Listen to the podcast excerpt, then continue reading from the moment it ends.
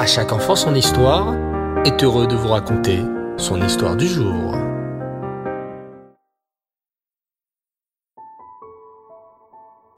Tov les enfants, bonsoir, j'espère que vous allez bien. Baruch Hashem, toujours un grand plaisir, un grand honneur de pouvoir vous raconter de belles histoires sur notre Sadikim et ce soir, une belle histoire sur le Baal Shem Tov. Écoutez bien. Reb Wolf était un chassid du Baal Shem Tov. Il nourrissait depuis toujours le désir de s'installer en terre sainte, en Eret Israël. Mais le Baal Shem Tov ne consentit jamais à cette demande. Reb Wolf restait donc à ses côtés en Russie.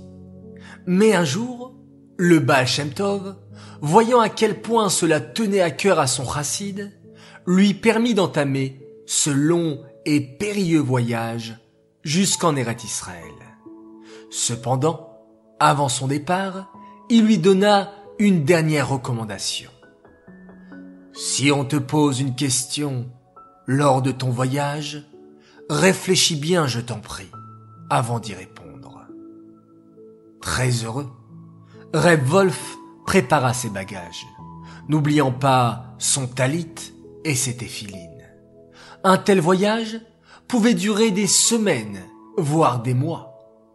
Lorsque ce fut presque la fin du voyage, le bateau fit une escale pour remplir ses provisions et les passagers en profitèrent pour poser le pied sur la terre ferme et admirer les paysages de l'île sur laquelle le bateau s'était arrêté. Reb Wolf voulut se préparer mentalement à son arrivée en Terre Sainte et décida de prier Mincha puisque c'était l'heure du crépuscule, le coucher du soleil. Il pria avec tellement de ferveur qu'il ne se rendit pas compte que le bateau fut parti pendant cet effet-là. Quand il eut fini, il regarda avec horreur le bateau déjà loin qui avançait toujours plus vite.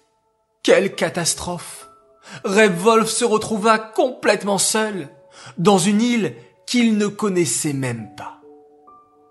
Ayant une grande foi en Hachem, il ne se découragea pas. Mon maître, le Baal Shem Tov, m'a donné une bracha. Tout se passera bien, pensa-t-il.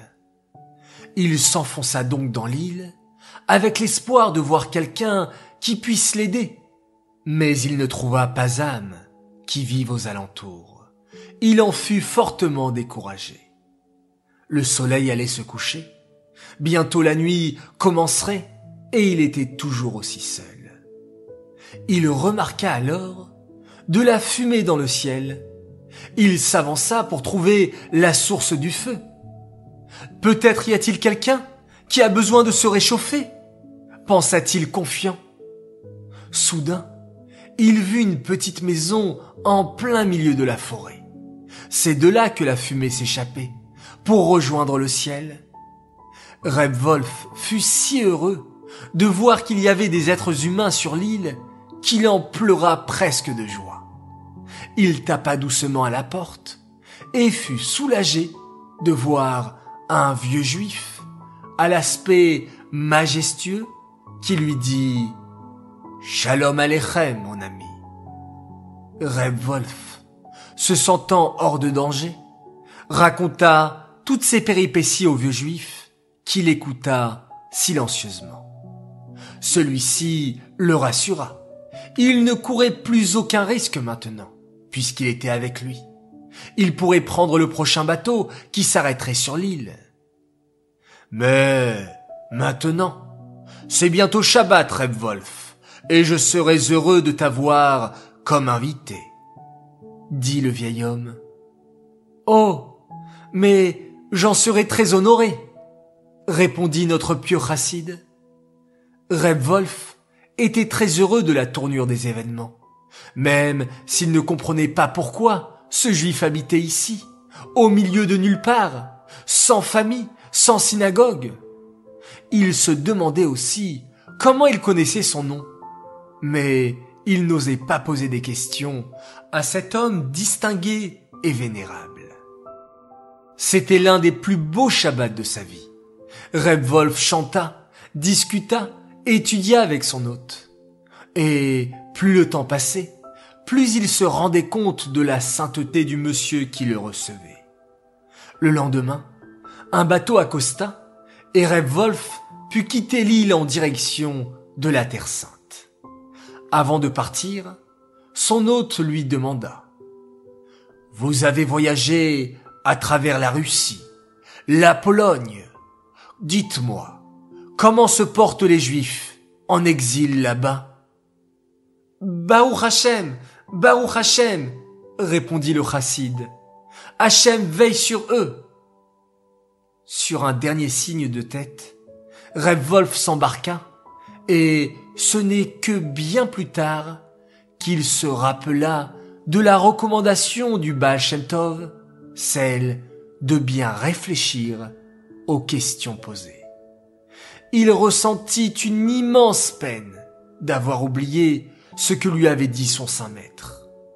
Il décida de descendre du bateau à la prochaine escale, pour retourner auprès du Baal et lui demander tikkun, un moyen de réparer son erreur. Quelques semaines plus tard, Reb Wolf se présenta devant le rabbi Baal. Celui-ci lui demanda As-tu agi comme je te l'avais recommandé? Le cœur brisé, il lui raconta comment s'était passé son voyage et demanda humblement comment réparer sa faute. Tu as déjà payé pour l'erreur que tu as faite, dit le Baal Shem Tov. Quand tu as décidé de retourner ici, sans avoir vu la terre d'Eret Israël, tu as fait une réparation pour ta faute. Et je sais combien ça a dû être difficile pour toi, qui voulais tant voir la terre de nos ancêtres, Eretz Kodesh. Car sache que ta mission est encore ici, en Russie, et le temps n'était pas venu pour toi encore de vivre en Eretz Israël. Maintenant, je vais t'expliquer ce qui t'est arrivé. Le vieux et admirable monsieur qui t'a accueilli n'était autre qu'Avram Avinu. Il s'était plaint auprès d'Hachem, déclarant combien il était dur pour nous, juifs, de vivre en exil depuis si longtemps. Il demanda à Hachem d'envoyer le Mashiach.